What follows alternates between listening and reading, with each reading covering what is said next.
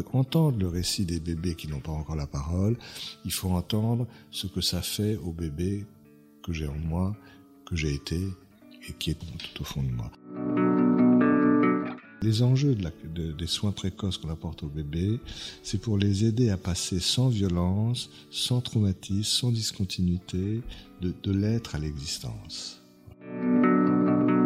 Parmi les psychanalystes, d'ailleurs, aujourd'hui, on s'intéresse beaucoup plus au comment, comment fonctionnent les mécanismes autistiques, qu'est-ce qui se bloque, qu'est-ce qu'on peut desserrer, plutôt que s'obséder sur le pourquoi, hmm. qui échappe beaucoup et on a dit beaucoup de bêtises pour le professionnel, quelle que soit sa profession, c'est pas ce qui devrait, c'est plus facile à dire qu'à faire, mais c'est pas, c'est pas le bébé qui devrait être l'objet narcissique du professionnel, mais c'est la qualité du travail, du lien avec l'enfant. Et le bébé nous donne l'occasion d'aller voir comment hmm. on devient un sujet, comment on entre dans la relation, comment on entre dans le langage et les processus de pensée? Donc ça, ça, ça, ça me passionne tellement que quel que soit ce qu'on vient de le raconter sur le coût des choses, euh, pour moi, le, le la, passion du soin, elle, est par là, de réveiller des processus. Il y a Tom Robbins qui a eu cette phrase superbe en anglais, bon je le dis comme je peux, It's never too late to have a happy childhood. Il n'est jamais, trop, tard pour, avoir une enfance, heureuse.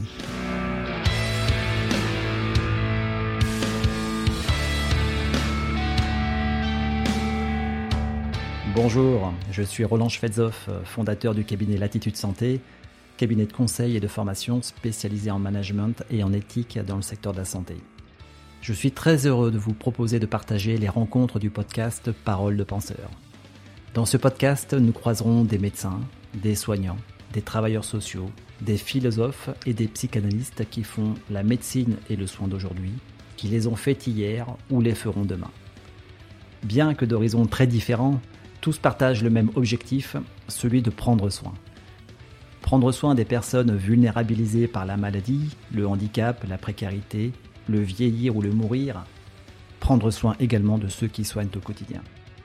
Parce que la médecine est un art au carrefour de plusieurs sciences, dit Georges Canguilhem, nous discuterons de clinique et de sciences, d'institutions et d'éthique, de psychologie et de philosophie, mais aussi d'histoire de vie, de rencontres, de réussites et d'échecs. Si vous souhaitez comprendre pourquoi ils ont choisi le soin, ce qui les porte aujourd'hui, ce qu'ils espèrent ou redoutent pour demain, eh bien abonnez-vous dès maintenant et partagez ce podcast autour de vous.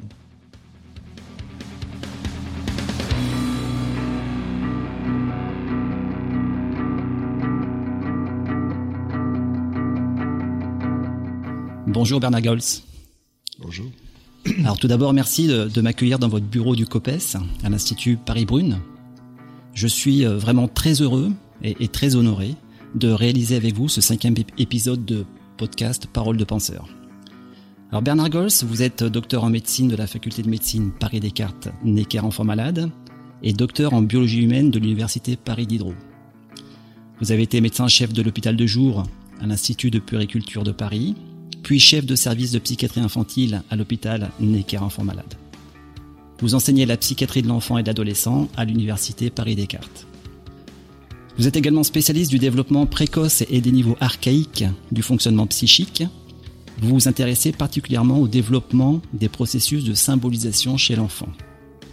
Vous êtes psychanalyste, membre de l'Association psychanalytique de France, et vous avez une activité éditoriale forte et avez écrit de nombreux ouvrages, dont le dernier écrit avec Sylvain Missonnier qui s'appelle Le fœtus, bébé au regard de la psychanalyse, vers une métapsychologie périnatale, aux éditions PUF. Alors, je vous ai présenté très rapidement. Est-ce que vous pouvez nous en dire un peu plus sur vous, au-delà des aspects académiques que je viens de présenter? Merci beaucoup d'abord de me donner l'occasion de euh, parler avec vous et de réfléchir un petit peu à ma trajectoire de vie et à ma trajectoire euh, professionnelle. Effectivement, pour répondre à votre première question, je, je savais, j'ai d'abord hésité à être médecin ou chef d'orchestre. Mon père était médecin, gynécologue, obstétricien. Et euh, bon, il aurait certainement il, il, souhaitait plutôt que je sois médecin que chef d'orchestre, mais je crois, je crois vraiment qu'il aurait accepté euh, si j'avais fait un autre choix. J'étais tout à fait passionné de musique, euh, mhm. piano. Mhm. Euh, j'ai découvert beaucoup de choses. Euh, c'est assez amusant ça. Euh, j'avais une sœur aînée qui faisait du piano. et quand j'étais tout petit, 3-4 ans, j'assistais à ses leçons de piano en étant sous le piano. Mhm. Et la professeure a, finalement dit à mes parents, mais écoutez, il a l'air tellement passionné, pourquoi attendre? 6 ans, 7 ans, 8 ans, euh, il peut commencer très tôt. J'ai commencé vers 4 ans, 4 ans et demi. Et un peu de la même manière, je, je vous laisse la liberté de vos associations de penser. Mon, mon père, à l'époque, euh, était gynécologue et recevait dans l'appartement, enfin une partie qui était pour son cabinet privé, une partie pour euh, la famille.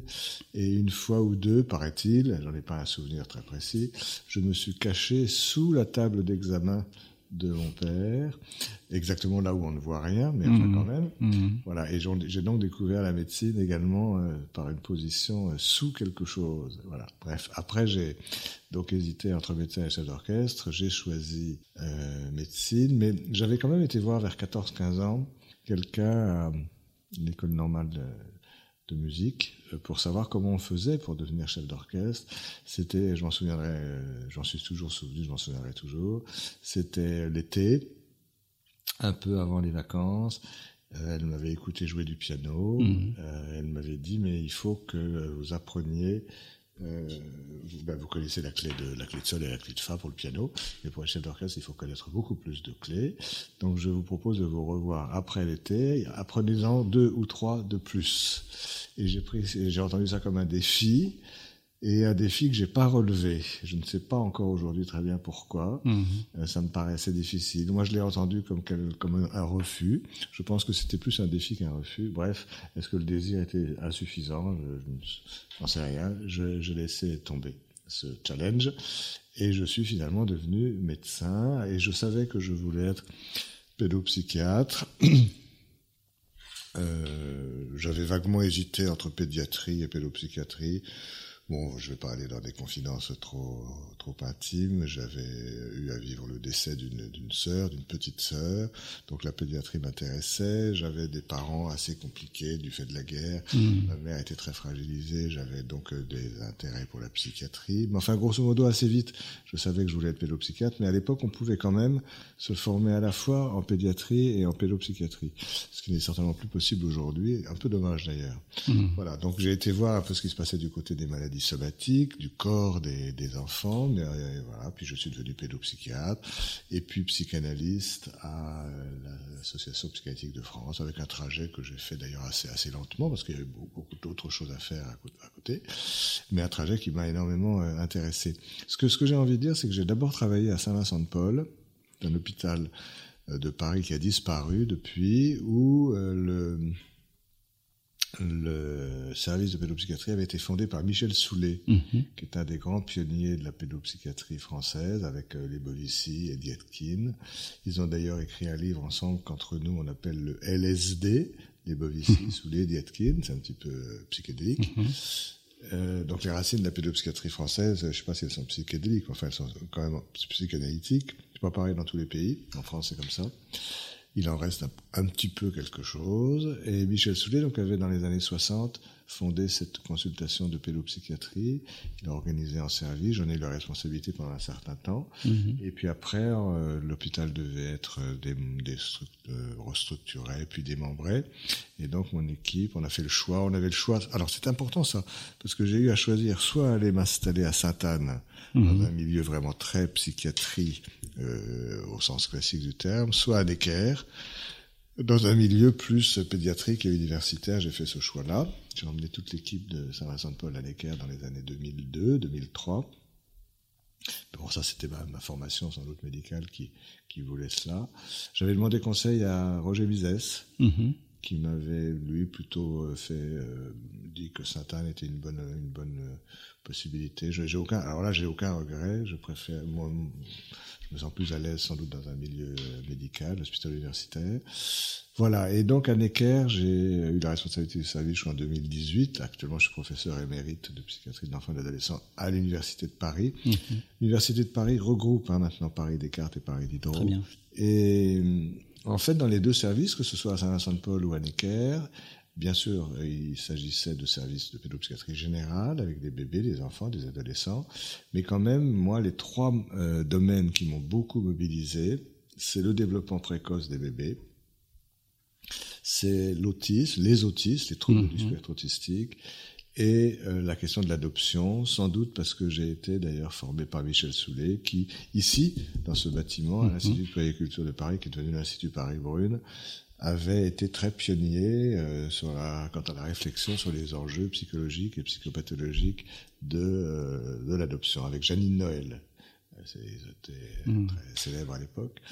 Voilà, donc comme lui d'ailleurs, je suis, j'ai été longtemps membre du Conseil supérieur de l'adoption. Vous allez voir pourquoi je vous dis tout ça. Mmh. Et puis j'ai eu euh, de 2005 à 2008 la responsabilité du CNAOP, le Conseil national pour l'accès aux origines personnelles, qui est chargé, qui est une institution qui a été fondée en 2002 et qui était qui a été chargée de d'aider les personnes nées sous X, comme on dit, c'est-à-dire mmh. nées sous secret, sous anonymat, à retrouver quelque chose de leurs origines euh, personnelles, leur histoire en tout cas.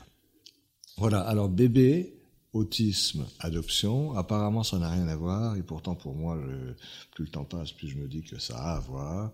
Et le lien, c'est le lien. Hmm. la, manière dont le bébé met en place son appareil psychique, ce qui m'intéresse euh, fantastiquement, c'est la manière dont il établit ses premiers liens, hmm. dont, il, dont il se représente psychiquement ses premiers liens. L'autisme, les autismes, situation catastrophique dans laquelle les enfants échouent totalement ou partiellement à mettre en place ces liens, et l'adoption, une situation particulière, un petit peu paradigmatique, pour étudier comment un enfant met en place des liens de ce type avec des adultes qui ne l'ont pas fabriqué, mais qui vont se positionner pour lui comme des euh, parents euh, la vie durant. Donc pour moi, le lien est absolument central. Euh, le lien dans le développement, le lien dans les équipes, c'est peut-être le lien dans les orchestres.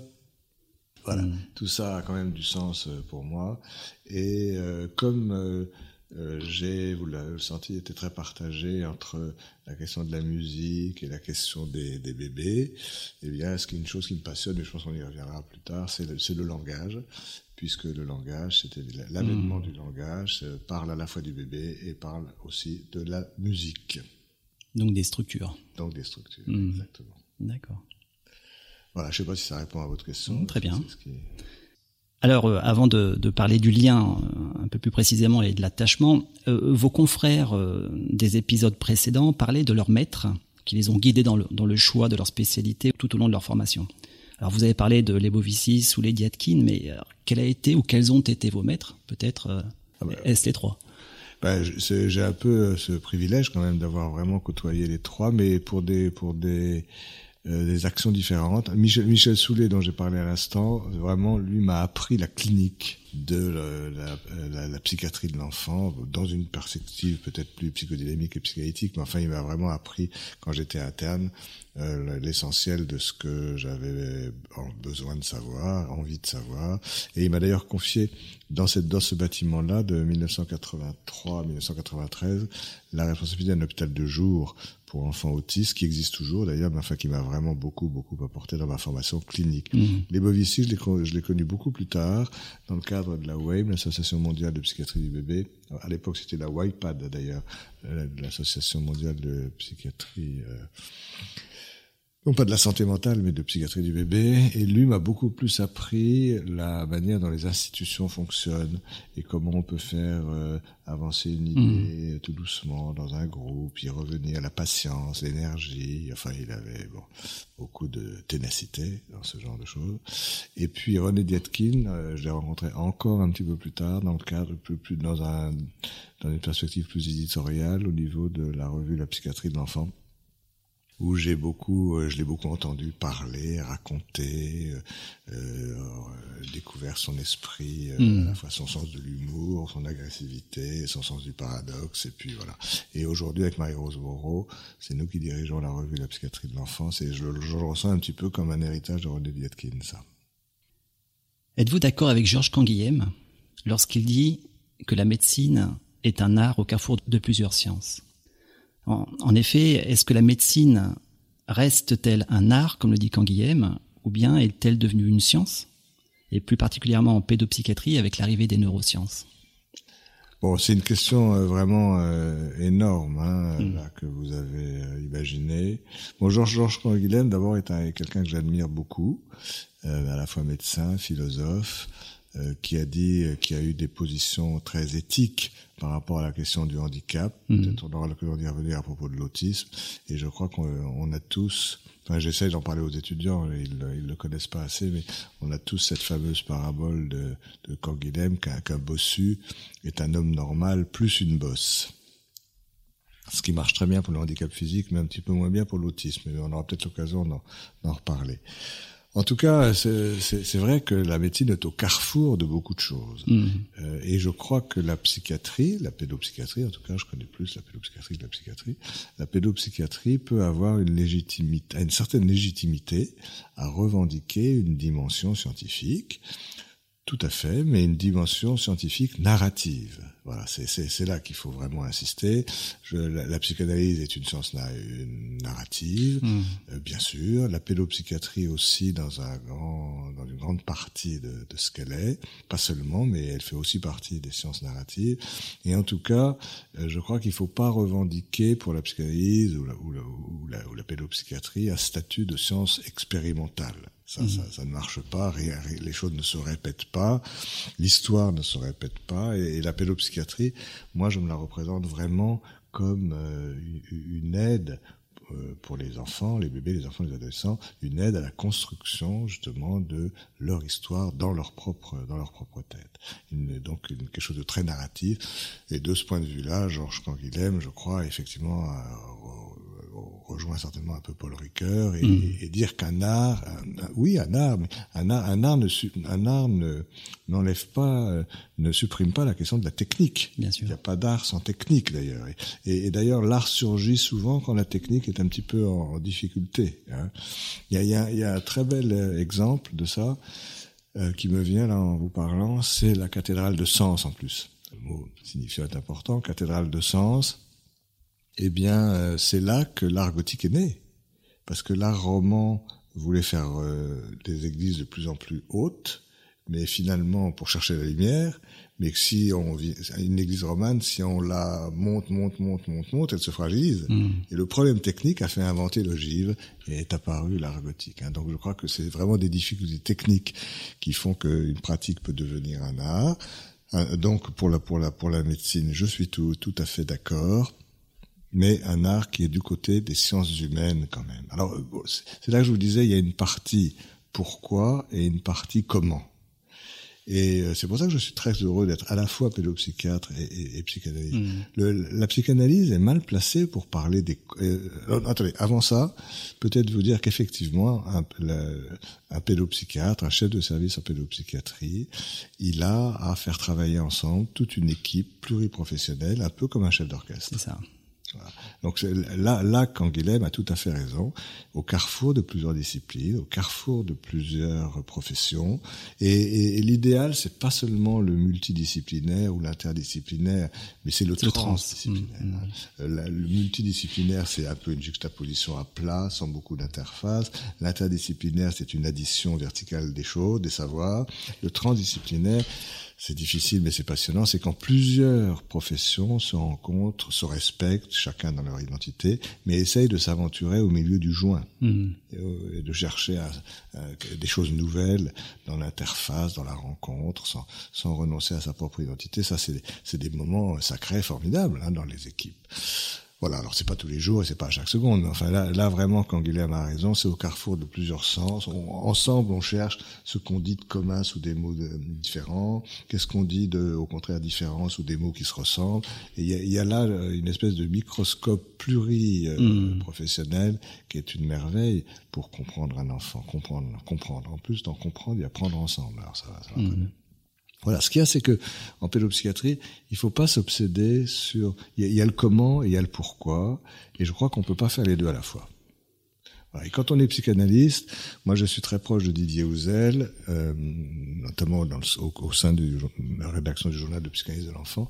Didier Houzel dit souvent que la la psychanalyse n'est pas très bien placée pour être une science explicative. C'est une science narrative. Elle cherche pas tellement le pourquoi, ou alors des pourquoi secondaires qui se sont mis en place après les événements. Et la psychanalyse n'est pas là au moment des événements d'origine. Mmh. Elle, elle n'est, c'est pas une science causale, c'est une science narrative, une science qui qui raconte. Une, voilà. dans, dans les événements qui se qui se produisent, ensuite chacun prend un sens différent qui peut peser sur l'évolution. Mmh. Mais c'est, c'est, on est plus dans le dans le comment que dans le, que pourquoi. Et le pourquoi aujourd'hui, aujourd'hui, est du côté des neurosciences. Il n'est pas inintéressant, mais on peut pas faire vraiment les deux ensemble. Hein. Il y a une anecdote qu'a raconté Jacques Hockman. Jacques Hockman, donc, qui est, qui, a été, enfin, qui est toujours vivant, mais qui a été euh, longtemps pédopsychiatre à Lyon, au, au Vinatier, et qui disait que dans la première société de linguistique qui s'était créée dans la mouvance des travaux de Saussure, euh, en Suisse, dans la première société de linguistique, dans le règlement de cette première société, et dans le premier article de cette euh, société, euh, il y avait, il était écrit en toutes lettres, ici, il ne sera pas question de l'origine du langage. Mm. Et euh, disait toujours, ils avaient parfaitement raison, on peut pas parler à la fois de l'origine et du comment. Si on veut s'intéresser à comment le langage fonctionne, il faut laisser de côté un petit peu la question de l'origine du langage. Peut-être qu'aujourd'hui, en 2021, à propos des autismes, on en est un petit peu là. Ceux qui s'occupent du pourquoi ne peuvent pas être tout à fait les mêmes que ceux qui s'occupent du comment. Mm. Et parmi les psychanalystes, d'ailleurs, aujourd'hui, on s'intéresse beaucoup plus au comment comment fonctionnent les mécanismes autistiques, qu'est-ce qui se bloque, qu'est-ce qu'on peut desserrer, plutôt que s'obséder sur le pourquoi, hmm. qui échappe beaucoup, et on a dit beaucoup de bêtises là. Ricoeur disait le mal est sans pourquoi. Le mal est sans pourquoi. Tout comme la rose est sans pourquoi, le poème d'Angélus Silesius. Absolument, c'est beau. Hein hmm. Alors pour rester dans la narration, et puis on reviendra après sur le pourquoi, euh, en clinique de l'adulte, euh, on a le plus souvent accès à la parole, hein, évidemment. L'anamnèse va pouvoir orienter le clinicien sur un possible diagnostic. Hmm.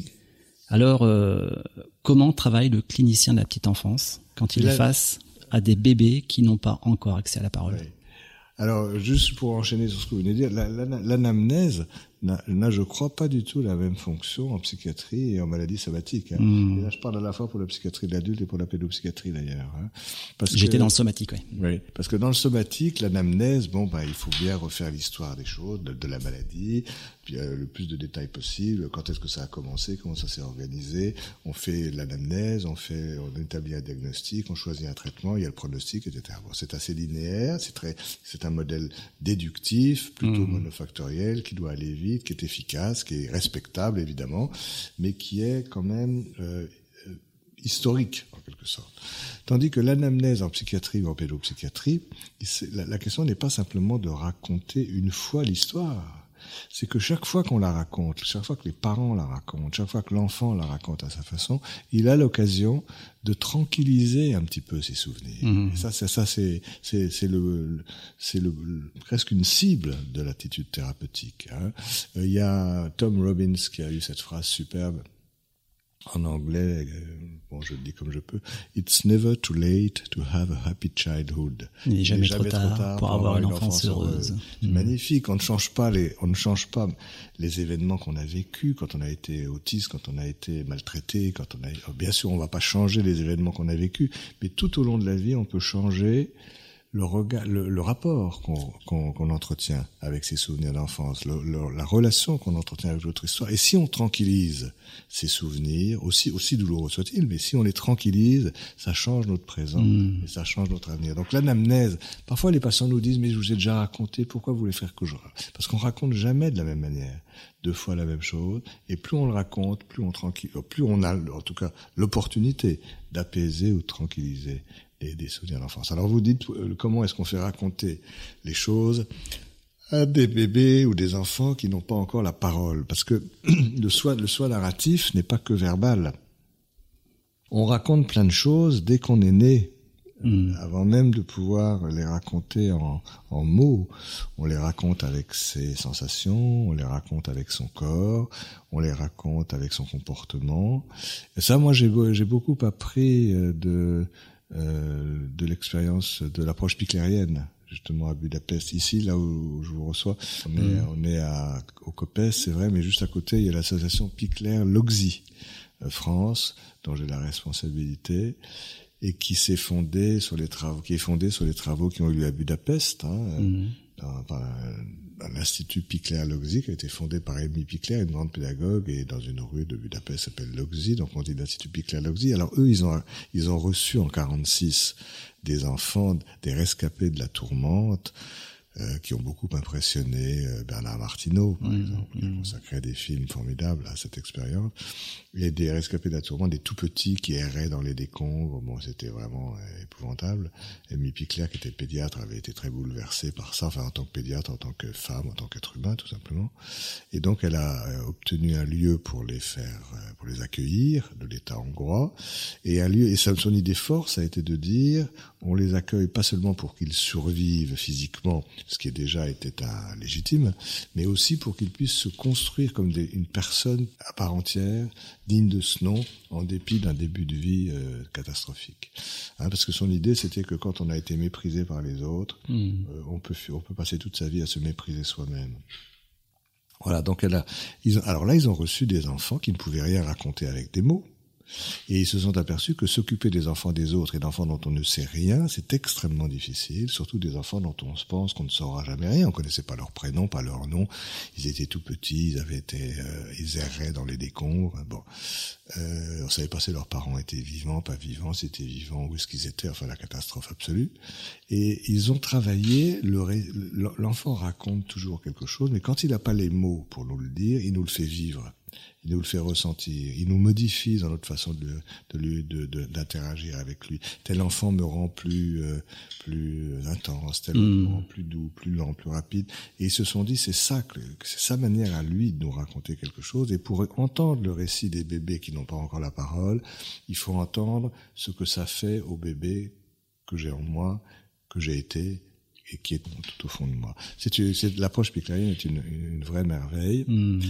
Euh, il s'agit, comme je l'ai parfois dit, de, de construire une, une, troisième histoire. L'adulte raconte son histoire en s'occupant du bébé, le bébé raconte quelque chose à travers tout ça, et il faut faire de la place pour une troisième histoire.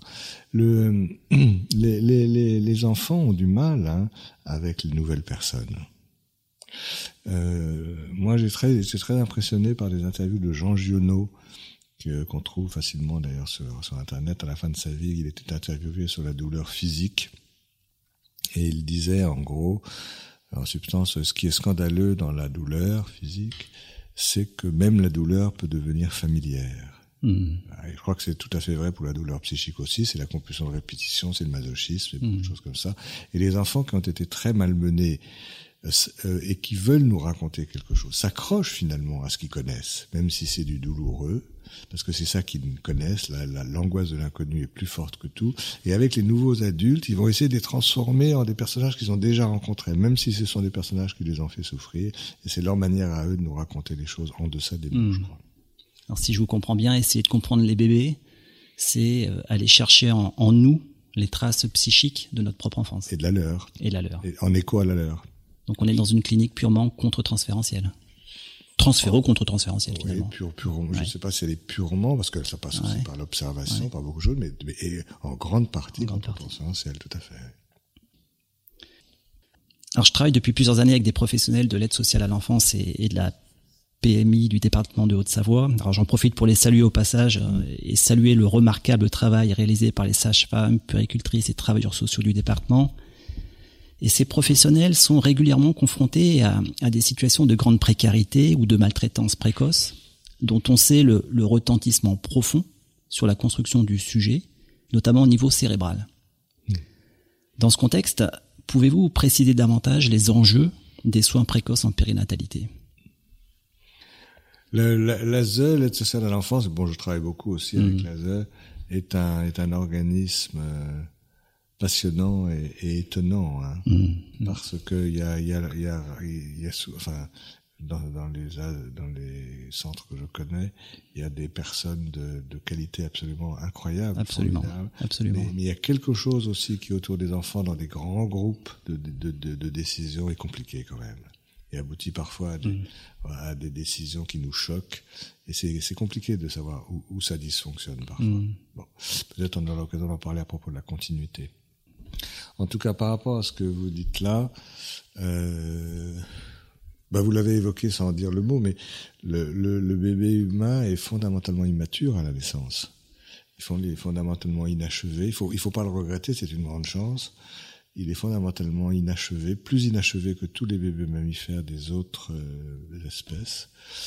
Euh, c'est ce qu'on appelle la néoténie humaine, qui, qui bien sûr est une solution extrêmement risquée au début de la vie, parce que le bébé humain, même à terme, euh, 9 mois de grossesse, 3 euh, kilos, 50 cm, même quand tout va bien, il est extrêmement vulnérable, extrêmement dépendant de son entourage. Il ne peut pas s'en sortir tout seul. Mhm. Euh, moi, il faut jamais faire de prédiction en pédopsychiatrie, mais on, il y en a quand même une qui est certaine. Si on, même un nouveau-né qui va en pleine forme, si on le laisse tout seul, il meurt il n'a aucun moyen de s'en sortir tout seul, alors que euh, un petit poulain, par exemple, dès la naissance, va se dresser un peu sur ses pattes. C'est très émouvant d'ailleurs pour nous qui avons tous été des bébés néotènes. Quand on assiste à l'accouchement d'une jument à la télé ou ailleurs, on voit le petit poulain qui se redresse, qui va chercher un peu d'eau à boire. Aucun bébé humain ne peut faire ça, aussi nous, aussi à terme soit-il. Mmh. Voilà. Alors il faut pas. On, peut se demander pourquoi l'évolution a sélectionné une solution biologique aussi risquée que celle-là. Euh, probablement parce qu'il y a plus d'avantages. Hein, c'est le raisonnement darwinien type. s'il y a pas, s'il y a plus d'avantages que de désavantages, ça tient. Et euh, le, grand, sans doute, y en a encore beaucoup à travailler cette question-là. Mais le grand avantage qui apparaît aujourd'hui, c'est que ça laisse cette naissance en quelque sorte prématurée, même à terme. Euh, laisse une très très grande place à l'épigénèse. Le, le, c'est un des premiers qui a remarqué cette immaturité initiale, c'est Freud hein, en 1926 dans son livre Inhibition, symptômes, angoisse. il a mis l'idée que dans notre espèce tout se passait un petit peu comme s'il nous manquait un quatrième trimestre de la grossesse. C'est un, homme qui dit ça. Oui, c'est pas bon. Hein. Ouais. Les femmes trouvent que neuf mois c'est déjà. C'est déjà bien assez. Aujourd'hui on recommence. Mais bon, en fait, euh, c'est même pas seulement trois mois qui manquent. Si, si on voulait que le bébé humain naisse construit, il faudrait bien plus, trois ans, quatre ans, cinq ans, parce que l'essentiel de la, de la construction de son organisme et de son cerveau en particulier se fait après la naissance. Donc il y a quelques, un certain nombre de choses qui se mettent en place pendant la grossesse, bien sûr, bien sûr, l'embryon, le fœtus, la sensorialité, mais l'essentiel de la construction cérébrale va se faire après la naissance, au contact d'un environnement parfaitement différent pour chaque enfant. Euh, ça, c'est et l'épigénèse, c'est pas simplement l'étude de nos gènes, c'est l'étude du fonctionnement de nos gènes, de l'expression de nos gènes dans un environnement donné. Et chaque bébé va rencontrer un environnement différent. Même les jumeaux monozygotes hmm. n'ont pas la même place, par exemple, dans la dynamique fantasmatique de leurs parents. Les clones, s'il y en a un jour, n'auront pas non plus la même histoire. On peut partager tout, la même grossesse, le même liquide amniotique, le même utérus, la même naissance, le même tout. On ne partagera jamais la même place dans la tête de nos parents. Donc, de toute façon, il y a une place pour l'histoire et la diversité. Ce qui fait que l'épigénèse est très, la, la durée de l'épigénèse est très importante dans notre espèce, beaucoup plus que dans les autres espèces. Ça aboutit à une très grande diversité et avec des enjeux éthiques importants. Et là, c'est comme par là que je réponds à votre question. Les enjeux éthiques des adultes. Alors que je, quand je dis adultes, je pense aux parents, mais pas seulement. Hein, je pense aux professionnels aussi, parce que des parents, il y en a pas toujours. Il y en a le plus souvent, mais enfin, il n'y en a pas toujours. Mmh. des professionnels, il y en a toujours, même quand il y a des parents. Les lieux d'accueil, les crèches, etc. Le, le, la mission éthique des adultes, c'est d'être un autre secourable. Hmm. qui va aider l'enfant à s'en sortir malgré sa néoténie. Et un autre secourable, c'est-à-dire que cette, euh, cette, c'est un, une, une, une, aide, une aide de cet autre à une épigénèse constructive. Et en ce moment, j'ai, j'ai beaucoup, j'aurais beaucoup réfléchi euh, au fond, c'est, c'est les enjeux de la, de, des soins précoces qu'on apporte aux bébés, c'est pour les aider à passer sans violence, sans traumatisme, sans discontinuité, de, de l'être à l'existence. Ça, en ce moment, ça me, ça me parle beaucoup. Pour, pour se sentir être, il y a besoin de personne. Hein tout organisme vivant euh, se, et, se sentir être, c'est simplement vivre le fait de vivre. C'est naître psychiquement. C'est éprouver, oui peut-être, c'est éprouver le fait de vivre, se ressentir comme vivant. Euh, c'est avant même la découverte de l'autre. Alors que exister, mm-hmm. parce qu'il y a ex dedans qui renvoie justement à l'environnement, à l'extérieur, à l'autre, c'est ça passe par le regard de l'autre. Hein. Et, et, et la, la, les soins précoces, pour moi, c'est faire en sorte que l'autre apparaisse doucement. Pas de manière violente et intrusive. Mhm. C'est peut-être quelque chose qui euh, ne marche pas bien justement dans les futures histoires d'autistes. Voilà, il, faut, il faudrait que l'objet apparaisse doucement, comme comme sur, comme dans les certains génériques de films. Hein. c'est d'abord flou et puis après ça se met au point. Et, et, l'autre, il faut pas que l'autre apparaisse tout de suite comme précis, trop précis, hmm. trop trop clair, trop différent, trop intrusif. Mais du coup, de quel objet vous parlez là? De l'autre. De l'autre. L'autre secourable. Pas de la qualité du lien. Et, et, justement, avant que hmm. l'objet apparaisse sur l'image, si je puis dire, ce qui va être euh, investi, je trouve, c'est le, la représentation des liens avec l'autre. L'objet narcissique, c'est oui. justement cette euh, qualité du lien. Cette hmm. qualité du lien. investir le lien, se représenter le lien, c'est pas encore se représenter l'objet, mais c'est comme un pressentiment de l'objet. Et dans les thérapies de sujets très psychotiques, très autistes, très archaïques, cet investissement de, du lien avant de pouvoir investir l'autre mm. est certainement le support d'une demande qu'il faut savoir entendre, mais qui n'est pas une demande adressée spécifiquement comme pour le sujet névrotique ou différentiel. Et qu'est-ce que cette personne secourable dont vous parliez mm. exactement? Alors moi je pense en tant que professionnel, pardon. Ah ben, en tant que professionnel, c'est c'est l'adulte qui apporte à l'enfant les qui fonctions, apporte qui apporte à l'enfant le holding, les fonctions parentales dont hmm. il a besoin, mais qui ne mais qui n'est pas forcément dans la place de, du parent. Donc la fonction d'attachement substitutive qui vient apporter les fonctions parentales, mais qui ne les remplace pas. Qui ne les remplace pas. Il y avait à, à, l'Institut Picard il y avait une pédiatre qui s'appelait Judith Falk et qui avait très bien dit ça, je trouve, qui disait effectivement que le, bébé n'a pas la même place pour les parents et les professionnels. Pour les parents, le bébé est un objet narcissique dont mm parler. Ce qui arrive, le bébé est une partie de nous. Ce qui arrive au bébé nous touche, nous, ses chagrins, ses peines, ses joies, ce sont les nôtres. Alors que pour le professionnel, quelle que soit sa profession, c'est pas ce qui devrait, c'est plus facile à dire qu'à faire, mais c'est pas, c'est pas le bébé qui devrait être l'objet narcissique du professionnel, mais c'est la qualité du travail, du lien avec l'enfant. Ce qui fait que quand l'enfant partira, grandira, s'en va, il peut y avoir une tristesse, mmh. un, petit un petit sentiment de deuil. Et c'est pas un arrachement parce que la qualité du travail avec cet enfant-là va pouvoir se reporter sur un autre enfant. Le, voilà. Donc il s'agit de fonction parentale et pas de, pas de, pas d'image parentale. Mmh.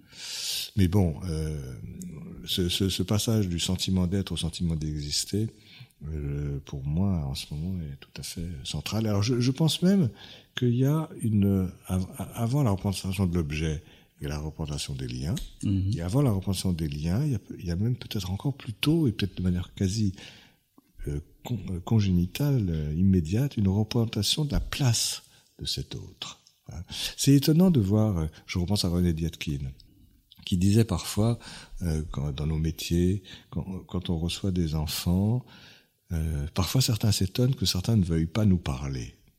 Psychologue, psychiatre, psychanalyste. Et lui disait, il avait une pensée souvent euh, paradoxale, il disait, moi ce qui m'étonne le plus, c'est que 99% des enfants acceptent de nous parler. Alors qu'ils ne nous connaissent pas, ils arrivent. Comme, et, et l'idée qui était derrière ça, c'était que en fait, tout enfant a la représentation non pas de ce que c'est qu'un psychologue, un psychologue, un psychiatre ou un psychanalyste, même pas d'un parent, mais il a la représentation, sa néothénie physique et psychique fait qu'il a une représentation peut-être pré-conception, pré, pré, enfin d'emblée là, de la place de cet autre dont il va avoir besoin. Il y a une place pour cet autre-là. Et cette place, et c'est peut-être une de nos toutes premières représentations. Alors vous avez parlé de la place des professionnels, mais comment redonner une place aux parents, une place réelle ou symbolique hein, quand un des parents n'est pas là quand on voit par moment la, la honte de, de, de, certaines mères, certains pères, d'avoir été un mauvais père, une mauvaise mère euh, face euh, aux professionnels de la périnatalité. Oui, donc là vous là vous pensez beaucoup à l'aide sociale à l'enfance et à un, la, un petit peu, et, la, et aux disparentalités graves, hein, et Au, placement et, aux visites médiatisées et à tout ce domaine évidemment très douloureux, on peut dire, de la de l'aide aux enfants. Mais je, euh, il y a, y a un, un, psychanalyste qui s'appelait, euh, qui s'occupait pas spécialement d'enfants d'ailleurs, mais qui s'appelait Harold Searles, mm. qui a dit des choses très importantes. Il a dit, euh, euh, en particulier, que on peut pas s'occuper d'un enfant, euh, quel qu'il soit, en ayant dans sa tête, en tant que professionnel, une espèce de théorie que toutes les, que tous les malheurs de l'enfant viendraient de ses parents. Euh, ça, c'est important. Euh, alors, il dit d'abord c'est faux, parce qu'on est toujours dans des modèles polyfactoriels, et il n'y a pas que les parents dans la vie de l'enfant, quoi qu'on pense ce courant désastreux de la parentalité positive aujourd'hui. Il n'y a pas que les parents dans la vie de l'enfant. Euh, et même si c'était vrai, ce serait assez, ce serait pas tactique, parce que comment faire une alliance de travail avec des parents dont on se dit, dont on pense qu'ils sont euh, la cause des difficultés de leur enfant? On a vu ce que ça a donné dans le cas de l'autisme. Mm. Les parents se sont crus accusés de l'autisme de leur enfant et on ne pouvait plus travailler avec eux. Même si c'était juste, même si c'était pas euh, nocif tactiquement, ce serait mauvais pour, l'enfant lui-même. Mm. Parce que tout enfant a quand même une espèce de vocation spontanée de rendre bon de rendre suffisamment bon ses parents. Et si, là, si, si les professionnels qui s'occupent de lui véhiculent l'idée qu'en fait tous ses malheurs viennent de ses parents, l'enfant va s'en vouloir à lui-même de ne pas avoir su rendre ses parents suffisamment bons. C'est une position très winnicottienne. En mmh. fait.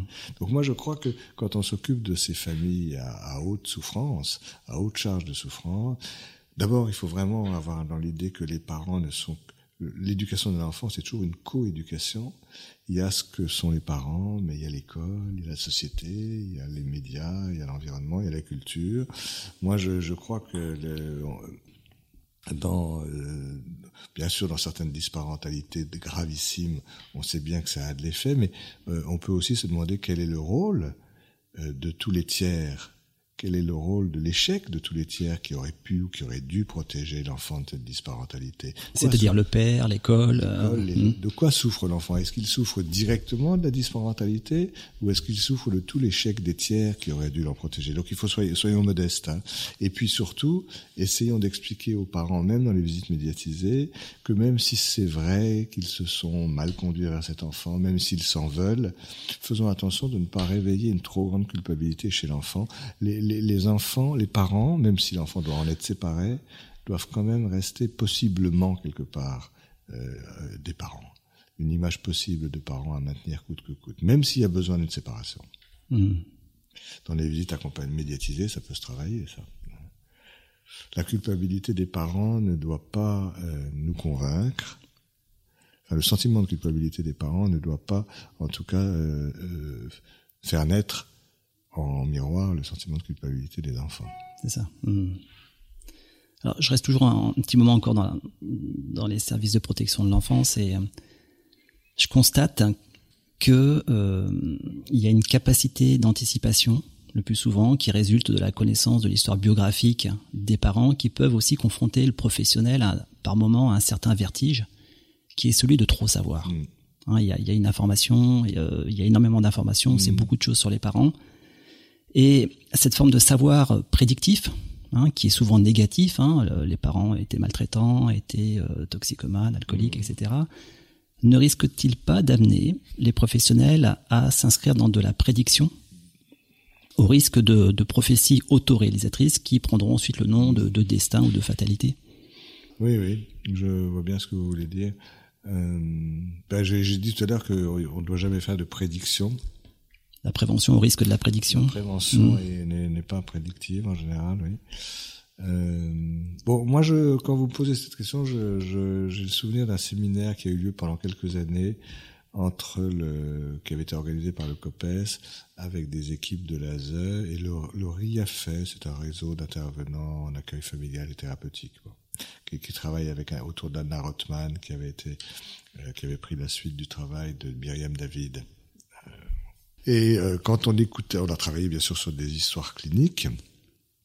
Et euh, quand ces personnes, euh, des aspects théoriques, mais des aspects cliniques un peu. Et quand ces personnes nous, nous, présentaient certains dossiers, c'était quand même incroyable de voir à quel point l'histoire était tronquée. Oui. Hein, là, vous parlez du risque d'en savoir trop. Moi, j'ai, vous voyez, dans ces histoires-là, c'était la démonstration qu'on n'en savait pas assez. C'est-à-dire que si on veut aider un enfant euh, à construire sa propre histoire, euh, sa, sa narrativité, son identité narrative, comme disait donc Paul Ricoeur qu'on a évoqué tout à l'heure, euh, il faut quand même qu'il rencontre des gens qui soient un peu à dépositaire, peut-être pas de tout, mais d'un fil rouge mhm. qui permettent quand même de que quelqu'un ait en tête quand il regarde l'enfant, il ait en tête les grandes étapes que l'enfant a, a, a Alors on, a vu dans ce séminaire des rationalisations incroyables, des, des équipes à qui on disait non, non, on vous raconte même pas. L'important, c'est que la nouvelle famille d'accueil puisse avoir un nouveau regard, repartir d'un pied neuf. Mais, c'est totalement illusoire. Euh, une histoire neuve, elle, doit rester enracinée dans l'histoire ancienne. Et elle doit se dégager peut-être du poids du passé, mais elle ne peut pas partir ex nihilo. C'est totalement, hmm. totalement euh, illusoire. et, et combien de familles d'accueil ont été mises à mal parce que on ne leur avait pas transmis de quoi regarder l'enfant avec un regard unifiant? Voilà, on n'est pas obligé de tout savoir, mais quand même, la personne qui aujourd'hui s'occupe au jour le jour d'un enfant, doit, doit pouvoir faire confiance que cette personne-là a dans son regard une, une, une, une, trajectoire globale. Ça, il faut, il faut. Moi, je et alors je, je moi, je sais quelque chose. Je lutte beaucoup.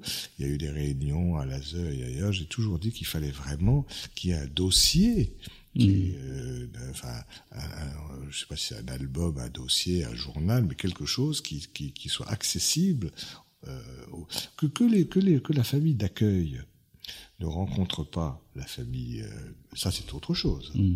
mais la famille d'accueil doit pouvoir regarder l'enfant avec une représentation de son global quand même de son cursus, euh, savoir combien il a, dans combien de familles d'accueil il a été, dans quel orphelinat, dans quelle pouponnière il a été, dans quel centre il a été. Enfin, je veux dire, le minimum du minimum. Là, là, je, je ça me, ça me, ça me, ça me met très vite en colère cette histoire-là, hmm. hein, parce qu'il y a une très grande ambivalence des adultes par rapport à l'enfant. Euh, derrière ces derrière ces positions très clivantes, finalement, c'est l'enfant à qui on fait du mal. Alors que pensez-vous de l'adage Tout se joue avant l'âge de 3 ans. Ah non, ça c'est très mauvais. Et pourtant, il se joue beaucoup de choses. À cause de l'épigénèse, oui. Alors, justement, il se joue beaucoup de choses. À cause de l'épigénèse. Oui, mais peut-être pas tout. Peut-être pas tout. alors non. Alors d'abord, j'en pense que quand même, cette, euh, maintenant tout ce qu'on sait sur l'épigénèse et ce qu'on a dit tout à l'heure sur la qualité des soins précoces, ça devrait quand même convaincre nos instances de tutelle. Euh, je pense aux tutelles politiques, administratives ou financières. Je veux dire, depuis longtemps, depuis longtemps quand même, on leur dit la qualité des soins précoces est essentielle. Ce qui se passe avant trois ans, peut-être pas tout, est très important. Et puis quand même, dans des pays comme le nôtre, les professions qui s'occupent de la petite enfance sont quand même très mal valorisées dans le regard mhm. social, dans les salaires, dans la, mhm. considération politique qu'on peut avoir. Euh, je, je plaisante à peine, mais dans un pays comme le nôtre, plus on s'occupe d'enfants jeunes, moins on est payé. Donc il y a quand même quelque chose qui, de nos messages, ne passait pas. Moi, j'ai toujours dit s'occuper bien des enfants est un, est un, impératif euh. Il n'y a pas besoin de le justifier. Pour, pour, pourquoi il faudrait justifier? Il faut s'occuper bien des enfants, point. Pas besoin de justificatif hors champ. Mais apparemment, ça n'a jamais convaincu suffisamment nos instances de tutelle. Donc aujourd'hui, on a toutes les neurosciences qui viennent et qui nous apprennent que cette intuition clinique de la nécessité absolue de la qualité des soins précoces est importante parce que l'épigénèse, parce que la construction du cerveau, parce que ceci, parce que cela. Alors profitons-en. Euh, à mon avis, on n'aurait pas, on n'aurait pas dû en avoir besoin. Mais si nos instances de tutelle ne sont sensibles qu'à des démonstrations de ce type-là, eh bien faisons-nous entendre et essayons de valoriser la, les, les, les professions de la petite enfance. Pour autant, tout ne se joue pas avant trois ans parce que d'abord, il y a des remaniements structuraux, cérébraux, relationnels très importants tout mmh. au long de la vie. Euh, la plasticité cérébrale, neuronale est très persistante. À l'adolescence, on pense même qu'il y a encore des remaniements très très importants. Voilà, donc tout ne se joue pas avant six ans et euh, avant trois ans ou avant six, ans. Mmh. Et en plus, et en plus, tout ce qui s'est joué peut en grande partie être remanié après coup. Moi, je, je, raconte toujours aux étudiants une, une histoire. Je crois qu'on a le temps, là, j'en profite. Euh, que, que Jean Laplanche utilisait pour parler de l'après-coup. Mhm. Et il disait, il paraît, il paraît que c'est une histoire que Freud lui-même aimait bien, j'en sais rien. Euh, c'est l'histoire d'un homme qui se promène à Vienne, dans un parc euh, à la fin du XIXe siècle, et un homme dont on ne sait pas l'âge, parce que c'est important qu'on sache pas l'âge, parce que c'est quelque chose d'un peu général que je vais, que cette histoire raconte. Et on sait simplement que c'est un homme qui aime les femmes. Et euh, il se promène à Vienne dans un parc. Et au détour d'une allée, il tombe sur une scène qui le fige un petit peu d'une jeune femme qui est en train d'allaiter son bébé.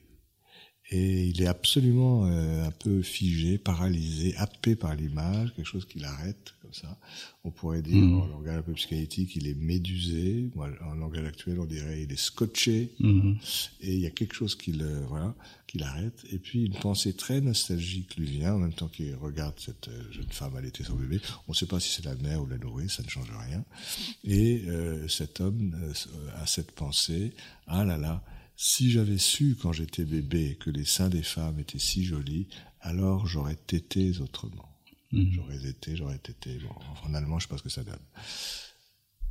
Là, on voit bien que le bébé qu'il a, l'homme érotique, le bébé qu'il a été, explique peut-être un petit peu l'homme érotique qu'il est devenu. Mhm. Mais mhm. l'homme érotique qu'il est devenu peut en permanence retravailler, remobiliser, tranquilliser, transformer ses souvenirs d'enfant.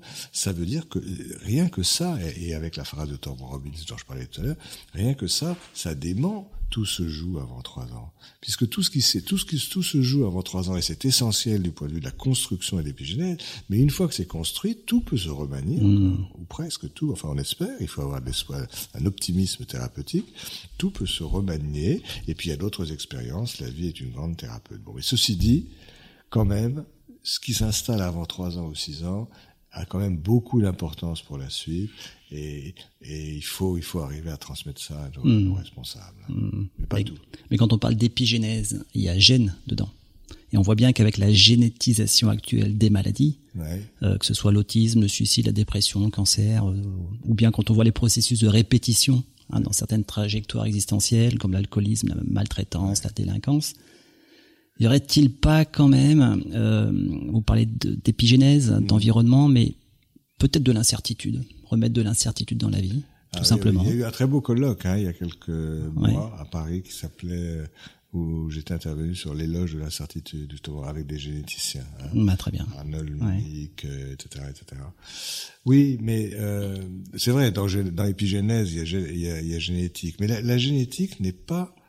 Euh, la, la, génétique, bon, le, la succession des gènes qu'on a sur le chromosome, ça c'est quelque chose qui est fixe euh, pour notre vie. Encore que les thérapies géniques vont venir sans doute modifier la donne. Mais euh, l'épigénèse, c'est pas l'enchaînement statique de nos gènes, c'est le fonctionnement. C'est l'expression, l'expression. Et, là, et là, il y a quelque chose qui est plastique, mm. et d'autre part, euh, aujourd'hui en psychiatrie, en tout cas en pédopsychiatrie, la, la, la génétique n'est pas causale. Là, je vais doucement. Et, et, la génétique, nous n'avons aucune pathologie pédopsychiatrique dans laquelle la génétique explique tout. C'est une, c'est une, la génétique est une, euh, c'est une génétique non pas de causale, mais une génétique de susceptibilité. Et non pas déterministe. Non, hmm. absolument. Hmm. Quand, quand on pense à l'autisme, je suis, j'ai beau être pédopsychiatre et psychanalyste, je suis tout à fait euh, persuadé que la génétique a une part à jouer dans le déterminisme mm. Mais il y a quand même des remarques à faire. Euh, J'insiste un peu là-dessus parce qu'il y a eu tellement de débats. depuis, depuis près, près de 50 ans, on sait que c'est une étude très célèbre de Folstein et Michael Rutter qui a montré que dans des, que dans des, chez des jumeaux monozygotes, des vrais jumeaux, quand l'un est, quand l'un est autiste, l'autre est autiste à 80 ou 90% des cas. Quand les jumeaux sont des faux jumeaux, des jumeaux hétérozygotes, la corrélation existe encore, mais elle est beaucoup moins serrée, de, 50 à 60% mm. et non pas 90%. Et tout le monde s'extasie sur la corrélation forte de l'autisme chez les jumeaux monozygotes. Mais ce qui est encore, je sais pas pour faire comme Dietkin, mais en renversant le problème, mais c'est un peu pareil. Ce qui est encore plus surprenant, c'est que chez les jumeaux monozygotes, ce ne soit pas 100%. Ça montre bien que la génétique ne suffit pas à expliquer l'autisme et que même des jumeaux monozygotes qui se ressemblent énormément ont encore 10 à 15% de euh, euh, différences possibles. Alors je, je, crois que la génétique, et, et ça c'est le premier point. Le deuxième point, c'est que les anomalies génétiques qu'on a repérées n'existent pas chez tous les autistes. Chez certains enfants autistes, il y a telle anomalie, d'autres, chez d'autres enfants autistes, il y a telle autre anomalie. Il y a différents gènes, il y a tout, il y a près de 150 à 200 gènes possibles qui sont des facteurs de risque. Personnellement, je suis persuadé qu'il ne s'agit que de facteurs de risque. Hmm. Le, je prendrai un autre exemple aussi pour marquer ça, c'est les orphelinats de Roumanie. Quand on a ouvert les orphelins de Roumanie à la fin du régime de Ceausescu, on a trouvé des choses absolument terribles. On a revu des, des, des images euh, comme de l'époque de Spitz avec l'hospitalisme, l'anaclitisme, etc. Tous les enfants étaient gravement carencés, ils étaient entassés, on s'en occupait peu, on s'en occupait mal. Les adultes, qui n'étaient pas plus mauvais adultes que d'autres, mais il y avait une épidémie de sida, ils n'osaient mmh. plus toucher les enfants, il n'y avait pas de jouets, il n'y avait rien, c'était la catastrophe absolue. Les 100% des enfants étaient carencés, soit en dépression anaclitique, soit en hospitalisme. Mmh. Mais seulement, si j'ose dire, 30% étaient autistes. Donc, donc je 30, c'est énorme, 30%, mais mmh. seulement 30% étaient autistes, ce qui veut dire que ne s'autistisent pas n'importe qui. Même dans des situations extrêmes comme celle-là, sans doute faut-il avoir des facteurs de risque, mais ces facteurs de risque à eux seuls ne suffisent pas à créer l'autisme.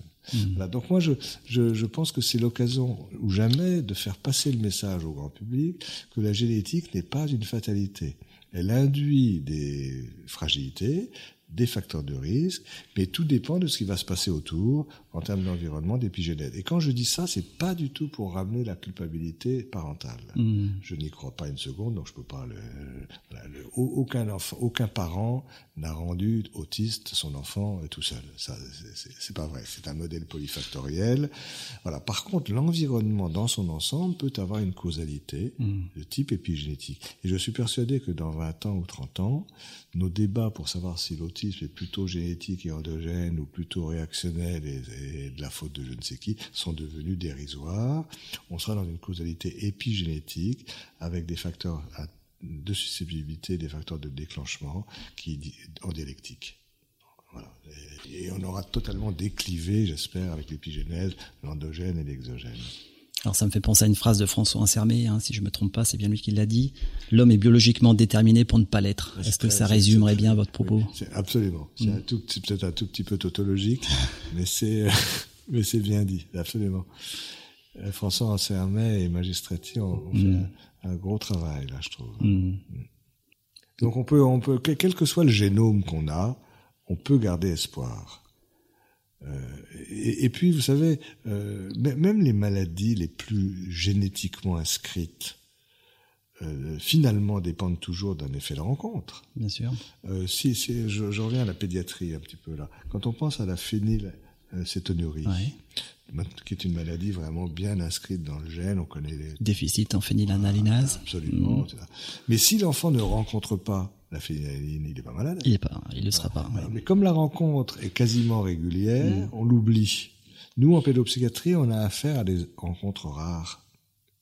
Ça, on les remarque mieux peut-être, et, elles nous choquent plus. Mais en fait, quelle que soit la part génétique d'un tableau, euh, il y a certainement des effets de rencontre avec l'extérieur qui sont toujours très importants. Et encore une fois, il ne s'agit pas de la rencontre avec des parents toxiques. Les parents toxiques, les parents autistisants, ça n'existe pas. Mhm. Alors pour en revenir à, notre introduction, vous parliez de votre intérêt pour les structures. Est-ce que, alors là je vais être très ricœurien, est-ce qu'on peut parler de la structure et de l'événement? Donc ah l'événement, c'est la contingence radicale, c'est l'aléa, c'est euh, la rencontre hein, dont vous parliez. Imprévisible. Imprévisible. Et donc imprédictible. Et donc imprédictible, c'est ça. Et qui me ferait dire que garder espoir, c'est de se dire qu'on peut transformer le destin en destinée? Absolument. Et ça, c'est moins Ricoeur, c'est plus Bolas. Mhm. Hein euh, c'est Bolas qui a, écrit donc les, les, forces, euh, les forces de la destinée. Euh, c'est un très beau livre. Pas lu, non. Le, le, sous-titre c'est l'idiome humain et, et qui fait c'est un livre c'est un Christopher Bolas. Hein. Christopher Bolas, c'est avec la notion d'objet transformationnel. C'est un c'est un analyste anglais extrêmement important actuel qui fait un pont, hein, on le dit pas assez vraiment entre la théorie des pulsions et la théorie des relations d'objets. C'est-à-dire que euh, il, a un sens de l'humour en plus. il dit, mais finalement, euh, Winnicott a décrit le faux self. On voit bien ce qu'il voulait dire. Mhm. Euh, c'est toujours plus facile d'ailleurs de partir de la pathologie que de partir du, normal, parce que le normal on le voit pas s'il n'y a pas des ratés. Hein. voilà, mais par contre le, le, vrai self est beaucoup plus difficile à décrire. Quand est-ce qu'on se sent vraiment en adéquation authentique avec soi-même, c'est des moments merveilleux quand on les vit, mais je veux dire, qu'est-ce que ça veut dire quoi? Sentir. Et il, part de là et il dit euh, le destin, euh, le destin autrefois chez les Grecs, euh, l'idée c'était que justement le destin c'était ce qui nous permettait d'accomplir ce pourquoi on est fait. Hein, c'est très beau et c'est très compréhensible intellectuellement, mais c'est pas si facile à, rencontrer. Ça, des moments où on se dit voilà, là je fais exactement ce pourquoi été fait. La, liberté au sens antique du terme était d'accomplir son destin. Aujourd'hui, dans le langage courant, en français par exemple, quand on dit c'est le destin, on a plutôt l'impression d'évoquer quelque chose qui nous a empêchés hmm. de devenir ce pourquoi on était fait. Hein. Et lui dit, il faut abandonner ces questions de destin et parlons de destinée. Et la destinée, c'est que devient notre vrai self, théorie des pulsions, en fonction des objets qu'il rencontre, bons, mauvais ou transformationnels. On est vraiment à cheval sur la théorie des pulsions, la théorie des relations d'objets. Et euh, effectivement, le, la, la rencontre avec l'objet transformationnel, c'est l'événement contingent dont vous parliez et euh, la, le, la, le vrai self, enfin la potentialité, l'idiome humain, notre potentialité, euh, c'est le, processus, c'est la place pour. Hmm. On revient à la représentation de la place pour hmm. l'objet. Hein. Un peu, un peu, vous savez, comme euh, vous avez eu la gentillesse de rappeler que j'avais fait de la biologie à une époque, un peu comme on fabrique des anticorps avant la rencontre avec les antigènes les, anticorps sont prêts avant la hmm. rencontre avec l'antigène. C'est un très bon modèle. On ne sait pas quel antigène on va rencontrer. Ça, c'est l'événement contingent. Mais on a déjà la structure accueillante, la place pour. Et quand l'antigène sera rencontré, il viendra modifier l'anticorps pour le rendre plus précis. Hmm. C'est magnifique. Hmm. C'est de ça dont il faut s'inspirer pour la théorie des puces, la théorie des relations d'objets. En tout cas, c'est à la mode. Ouais, mais ça, ça, a du sens, je crois. Aujourd'hui. Aujourd'hui. Alors on a parlé de la théorie de l'après-coup. Vous êtes d'accord, vous avez raison, il faut toujours que les choses soient contextualisées. On a, vous nous avez parlé de la théorie de l'après-coup de Freud. Mhm.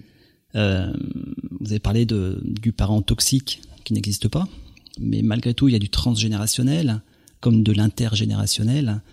Mais euh, si je vous entends bien, qui pourrait se lire dans les deux sens, c'est-à-dire du passé, vers, le présent et du présent vers le passé. Ça, j'ai essayé de le dire un petit peu avec euh, avec la possibilité de, de tranquilliser ou d'apaiser après coup nos représentations euh, précoces. Oui.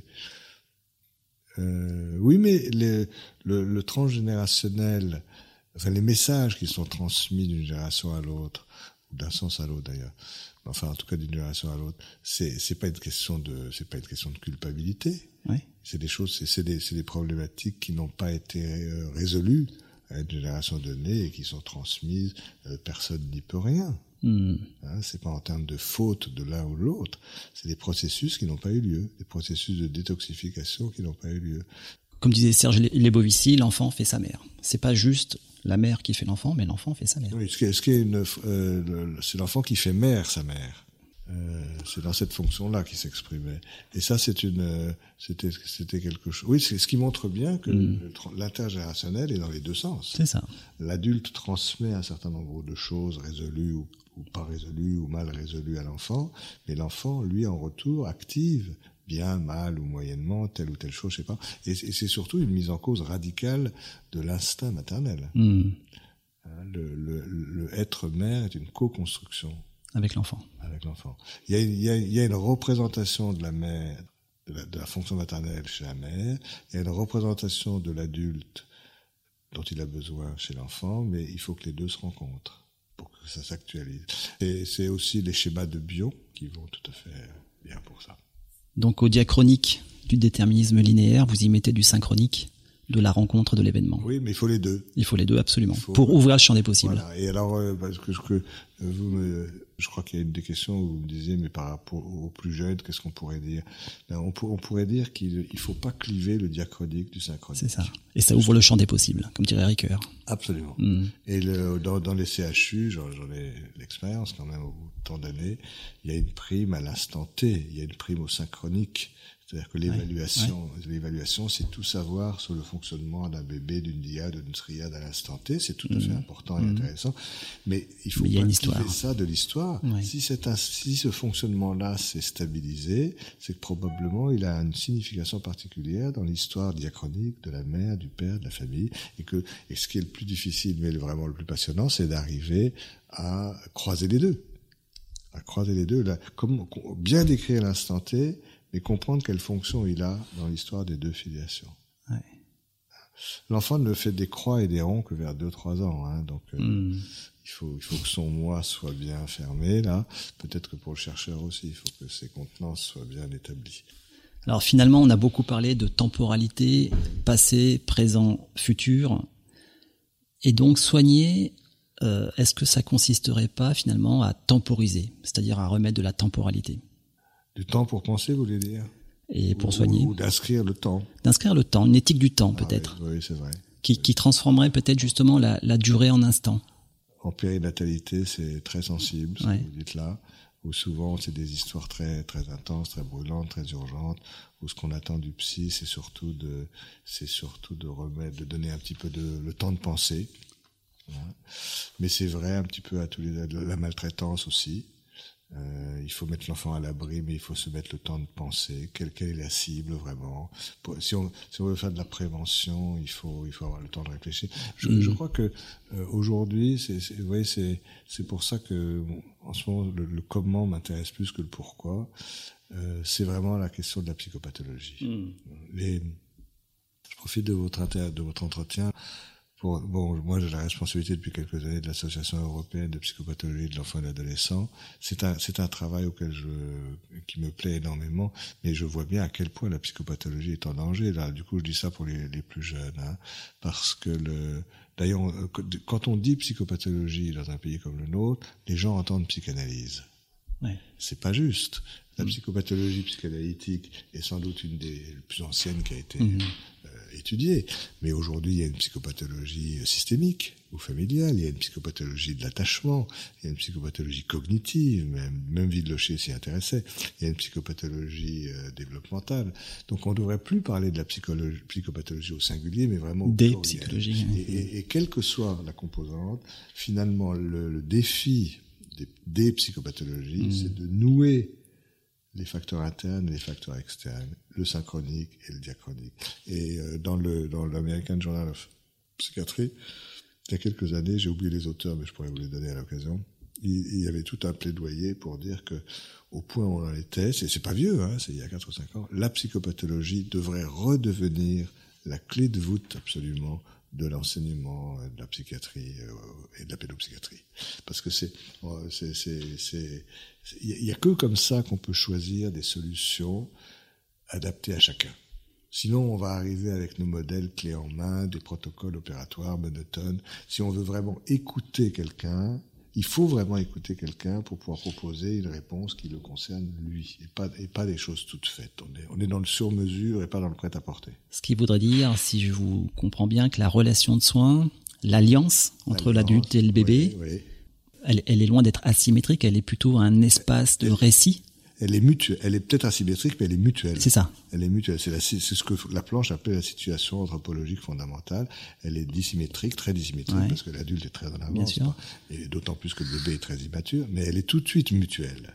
Et le, et le pari, alors oui, c'est des, des pédagogies actives, Hmm. de, des, des, des thérapies, de la psychologie du développement, c'est de dire que bien sûr le bébé humain, l'enfant humain est très immature. On a, je reprends pas tout ce que j'ai dit, mais que quelle que soit sa, sa vulnérabilité et son inachèvement de départ, la part active qu'il a, on doit la- l'aider à, lui faire jouer.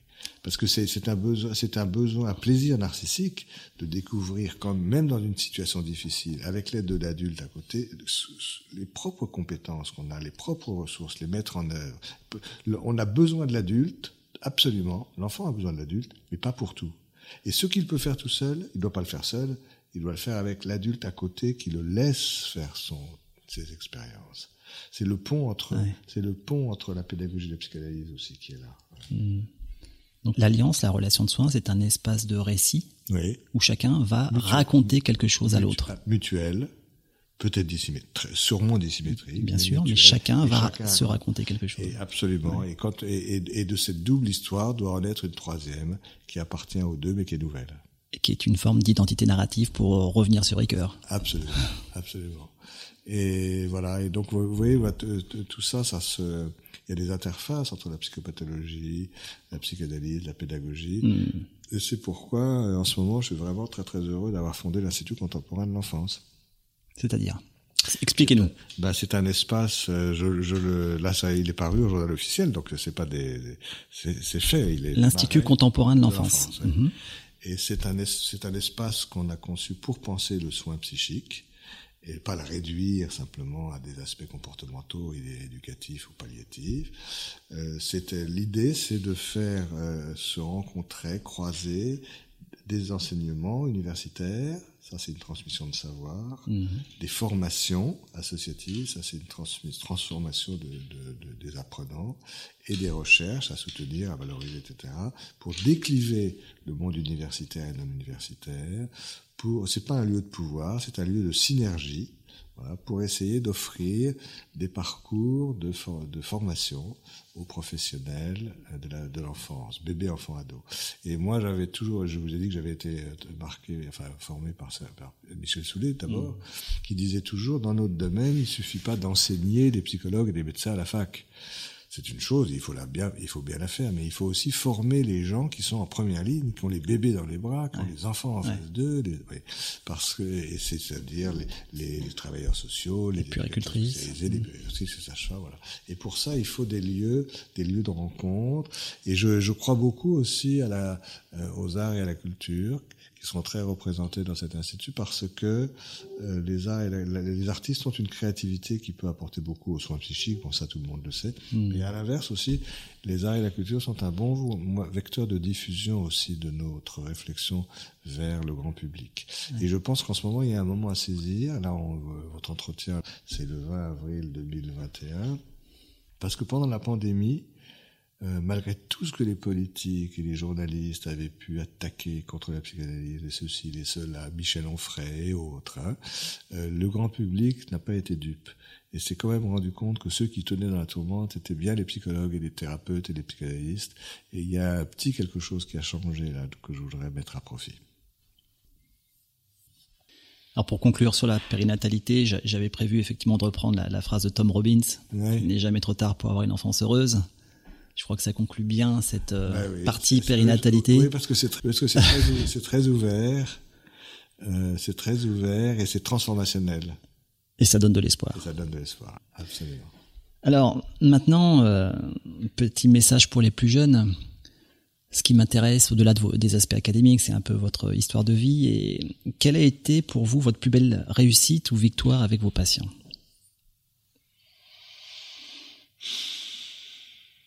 Alors il y, a des, il y a des patients donc, que j'ai pu raconter dans certains articles qui m'ont fait rire, par exemple, et où j'ai trouvé qu'ils avaient une réussite. Un, très joli chemin. C'est leur réussite, c'est pas la mienne.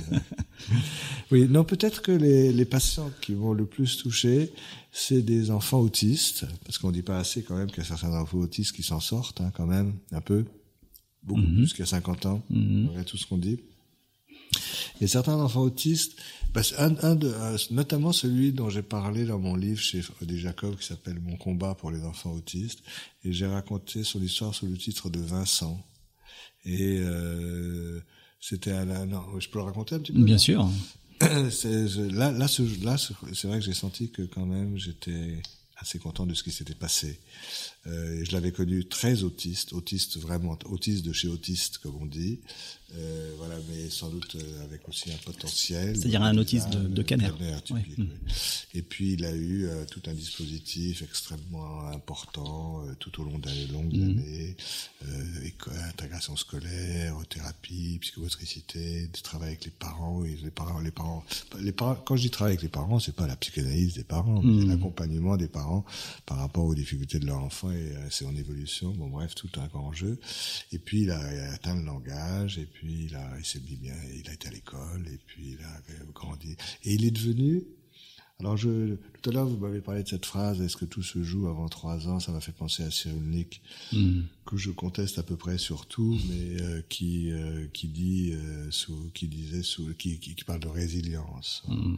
Et c'est une notion qui pour moi quelque part est un tout petit peu creuse, mais là quand même, je me suis dit, il y a peut-être quelque chose de vrai chez, dans ce que dit Cyrulnik, parce que je me suis dit quand même, cet enfant-là, il m'a dit quelque chose, je vais vous raconter.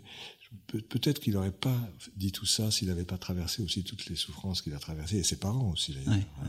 Et que peut-être la, la, résilience, c'est une créativité ajoutée, quoi. C'est plus que ce qu'on aurait été si on n'avait pas vécu les, douleurs. Mmh.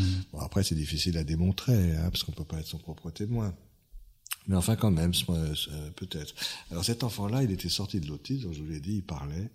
Et puis euh, il m'a dit, euh, il, a, avait acquis une vision du monde. C'est ça que quand vous parlez de réussite avec ses patients, je sais pas si c'est ma réussite, mais enfin en tout cas ces patients-là, quelques-uns comme ça, sont sortis de l'autisme avec un regard extrêmement euh, sensible sur le monde environnant, avec une, une vision euh, très très fine de comment se, se, passent les choses, une vision quasi poétique ou philosophique de ce qui les entoure.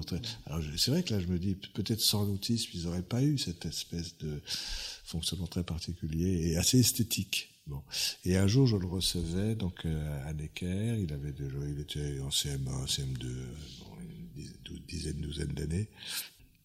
Et puis il me dit tout d'un coup, euh, c'était un samedi matin, il faisait assez clair. Je pense que je crois que l'esthétique a beaucoup à voir. Hein, le, quand les, les, enfants ont une vision esthétique de quelque chose, on peut les recevoir dans quelque chose qui est esthétique aussi. Enfin, ça compte. Hein. Mmh. Je peux peut-être me le dire rien, mais je crois. Et euh, tout d'un coup, il me dit, euh, en me sans me regarder vraiment d'ailleurs, il me dit, tu sais que j'ai eu, quand j'étais petit, j'ai eu des problèmes. Alors, déjà, j'étais très touché par le fait qu'il euh, y ait cet, appel à la mémoire de l'autre. Hein. Tu te rappelles? Tu te rappelles que quand j'étais petit, j'ai eu des problèmes? Je crois que là, déjà, ça prouve vraiment la, reconnaissance de l'autre, l'intersubjectivité, tout ce mmh, qu'on mmh. raconte. Bon. Et puis ce désir de faire des liens. Et je lui dis, oui, euh, bien entendu, euh, je m'en souviens. pour c'est un enfant, évidemment, que vous le sentez bien que j'aime bien. Et je lui dis, parce que j'étais pas son thérapeute, donc j'étais son consultant, je lui dis, non seulement je sais que tu as eu des problèmes, mais je lui dis, en pensant à la résilience, je, me demande même si c'est pas à cause de ces problèmes que tu es devenu le petit garçon formidable que tu es euh, aujourd'hui. Et bon, ça a eu l'air de, le toucher un petit peu. Et je sentais qu'il y avait vraiment une atmosphère de, de, de, narrativité là. Et donc je pousse un petit peu plus loin ma question après et je lui dis, mais aujourd'hui, avec tes mots d'aujourd'hui, comment est-ce que tu pourrais me raconter les problèmes que tu euh, que tu évoques là? Et ça le plonge dans un peu comme au fond de lui-même mmh. et il ressort avec cette phrase que j'ai mise dans le livre qui aurait dû être le titre du livre il dit euh, quand je suis né, je n'étais pas là. C'est magnifique ça. Parce que ça ne veut pas dire que c'est comme ça qu'il l'a vécu, mais ça veut dire que pour guérir, pour sortir de là, pour pouvoir se donner à lui-même une représentation de ce qui s'est passé au début, il construit rétrospectivement une espèce de narrativité d'une disjonction entre l'être et l'existence, justement. Belle réussite. Je ne sais pas si c'est pas que moi. Hein. Mm. Il y a un travail d'équipe là, pour le coup. Et alors, euh, votre plus grand échec professionnel? Ah ben, C'est aussi dans le domaine de l'autisme. Hmm. Des, enfants autistes à qui on offre, enfin on offre, qui on met en place un dispositif aussi très extrêmement et qui ne bouge pas d'un iota. Mais qu'est-ce que ça vous aurait appris Surtout? Ah ben, ça m'a, euh, Les échecs. Euh, Les échecs. Si, si, s'il y a une vertu de l'échec, c'est d'insister sur le modèle polyfactoriel. C'est que chaque enfant, ben, c'est-à-dire que l'autisme n'est pas lié à une cause, il est lié à un modèle polyfactoriel et le même dispositif euh, et, dans ce modèle polyfactoriel, chaque porte d'entrée a des poids différents et parfois certains Si la part organique est trop grande, probablement on, a moins de prise pour modifier les choses que si la part plus épigénétique ou relationnelle est, importante. Mais ça, on ne le sait qu'après coup et, c'est parfois des c'est quand même des souffrances énormes. Hein. Quand, quand tout est mis en œuvre et que rien ne bouge. On a beaucoup parlé de causalité, ça me fait penser à Ricoeur qui disait il faut se méfier de de la causalité vulgaire de l'événement. Donc euh, c'est plurifactoriel par moment et c'est compliqué. Hmm. Euh, et comment, selon vous, euh, arriver à garder vive la fragile flamme du soin, ce feu sacré hein, qui menace sans cesse de s'éteindre, hmm. et notamment sous les vents forts des indicateurs, de, la gouvernance par les nombres qu'on vit aujourd'hui à l'hôpital? Hmm. la, logique du coup et, tout ça. c'est ça. bon, bon c'est vrai que la, on voit bien aujourd'hui la limite quand même. Mm. Mm. Là, aussi, peut-être, c'est une euh, vertu secondaire, c'est cher payé, mais enfin une vertu secondaire de l'épidémie. Mm. On voit quand même la limite de ce que c'est que l'hôpital géré uniquement comme une entreprise. Euh, et puis surtout, euh, moi je crois que c'est ma passion pour les, c'est ma passion pour les précurseurs qui garde vivante euh, mon désir de, de penser PAN, les, les choses. Hein. Je, moi, d'abord, moi j'ai un enthousiasme persistant pour le bébé parce que je pense que le bébé c'est pas simplement une petite tranche de la psychiatrie en plus. C'est vraiment tous les précurseurs qu'on peut, de, des grandes choses que sur lesquelles tout le monde s'est déjà penché, les philosophes, les sociologues, les linguistes, euh, les anthropologues. Je on n'a pas attendu le bébé pour se demander qu'est-ce que c'est qu'un sujet, qu'est-ce que c'est qu'un être humain, qu'est-ce que c'est que le langage, qu'est-ce que c'est Mais le bébé nous donne l'occasion d'aller voir comment hmm. on devient un sujet, comment on entre dans la relation, comment on entre dans le langage et les processus de pensée.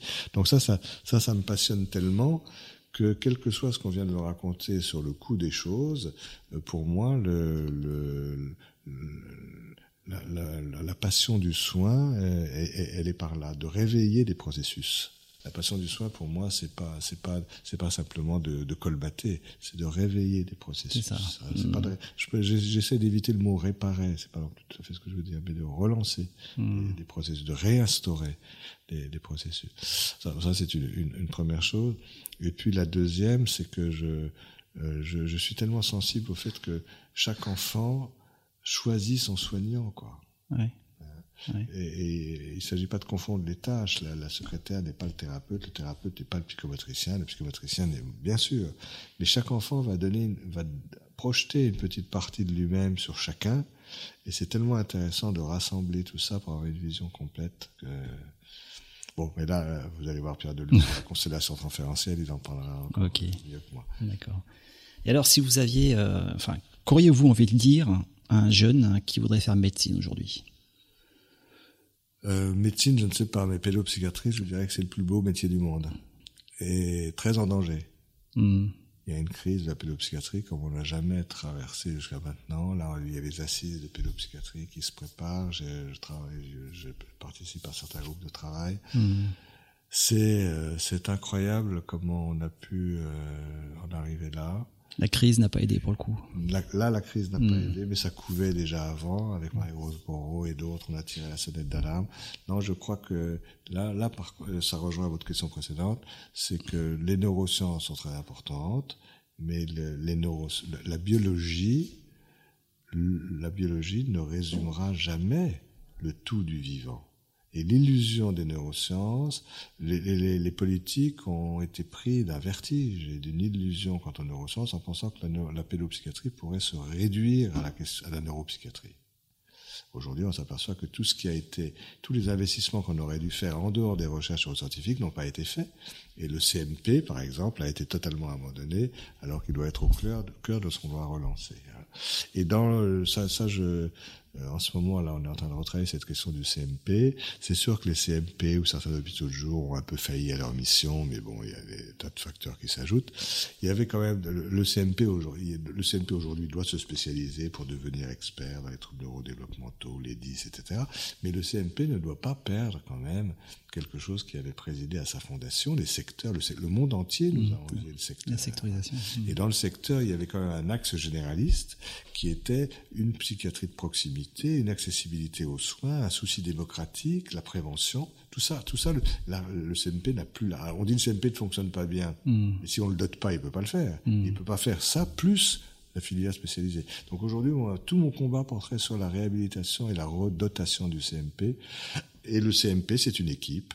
Je sais pas si c'est un orchestre, mais c'est une équipe, c'est pluriprofessionnel, c'est les liens, enfin c'est toute la vie, quoi. Mmh. alors, est-ce qu'il faut essayer de, réconcilier neurosciences et psychanalyse? Bien sûr, c'est très facile, mais sans tomber, sans tomber dans les, sans tomber dans les, dans le, dans neuropsychiatrie. Mmh. C'est-à-dire que là, là, je crois, je reprends ce que j'ai dit tout à l'heure, il faut avec la, avec les neurosciences, la pédopsychiatrie en France et la psychiatrie d'ailleurs, on fait beaucoup d'efforts pour ne pas être noyé dans la neurologie. Donc il ne faut pas y revenir. Mm. Mais il faut, euh, il faut que ce soit une transdisciplinarité et pas une pluri- ou interdisciplinarité. Si on fait juste une rencontre comme ça, euh, horizontale et un télescopage entre certaines données neuro, certaines données psycho, euh, pédopsychiatrie, c'est plat c'est plat et ça ne s'articule pas très bien. Ce qu'il faut, il faut simple, il faut une, il faut pas une perpendicularité dans un seul plan, il faut une transdisciplinarité, une orthogonalité épistémologique. C'est-à-dire que chacun doit s'intéresser à l'autre, mais l'autre, mais, mais sans, sans confusion, sans amalgame. Mais pour ça, et je, je, suis, à, je suis à la fois euh, actif et pessimiste parce que Mm. les, les psychanalystes s'intéressent aujourd'hui. Beaucoup de psychanalystes s'intéressent aux neurosciences, mais les neuroscientifiques n'ont plus le temps ou plus le désir de s'intéresser aux questions que, leur pose la, la psychanalyse. Psychanalyse, ouais. C'est dommage. hein. Et, et le, c'est comme le débat est difficile quand on ne si on si on partage pas un certain nombre de, de points de connaissances communes quand même. hein. Ouais. Pareil avec les familles, avec les autres, les, grands- les très grands opposants à la psychanalyse, ils n'ont pas lu une ligne. Donc comment on parle Comment- comment- Par où on rétablit un dialogue là Mm. Ça c'est alarmant, hein parce que ça, bon, c'est pas, il n'y a pas que dans ce domaine-là, mais l'intolérance, c'est tout à fait le fruit de l'inculture. Les, les gens qui m'attaquent le plus n'ont pas lu une ligne de ce que j'écris. À, à Necker, euh, je, je, je- une partie de ma vie est psychanalytique, mais à Necker, je n'ai pas fait de la psychanalyse au sens pur et dur. Quand on tra- travaille avec les généticiens, on n'est pas sur un divan. Mais, mais, mais les gens qui m'attaquent n'ont pas lu une ligne des, des articles qui sont sortis de Necker, par exemple. Mm. Donc, euh, on- comment on dialogue? Moi, moi- quand j'ai voulu aller me renseigner sur le lobe temporal supérieur pour savoir un peu son rôle dans l'autisme, je dis pas que c'est facile, mais c'est faisable. Puis comment on demande aux neuroscientifiques d'aller lire Freud? Mm. On peut pas y arriver. C'est pas symétrique, ça, non plus. Voilà, donc y, il y a une inquiétude pour les conditions de reprise d'un débat dans une certaine tolérance. Comment arriver à se comprendre quand on Ouais. parle pas le même langage Ou quand, et quand on ne veut pas on ne apprendre pas, le langage de l'autre. Non, parce que ne pas parler le même langage, mais vouloir apprendre le langage de l'autre, ça marche. Mais là, il y a un des deux parties qui ne veut pas apprendre le langage de l'autre. Ouais. Bon, enfin, soyons optimistes. Et si, euh, dernière question, si vous aviez la possibilité de rencontrer le jeune interne que vous avez été, Mhm. qu'est-ce que vous auriez envie de lui dire? Euh, à moi- moi-même. Théorie de euh, l'après-coup. théorie de l'après-coup. Eh bien, euh, bah, c'est-à-dire que tout, moi, ce que je trouve très intéressant, c'est que tout ce qu'on fait, je vous l'ai dit, j'ai commencé par ça tout à l'heure, je vous ai dit, j'ai voulu être pédiatre euh, en fonction de tel événement de ma famille et psychiatre pour raison de tel autre événement. Tout ce qu'on fait ne parle que de soi. Mais il en sort des trucs qui sont valables et intéressants pour d'autres. Ça, c'est fantastique. Très bien, écoutez Bernard Gols, euh, je vous remercie pour votre hospitalité narrative, comme dirait Ricoeur, et pour cette belle conversation. Merci beaucoup. Merci à vous.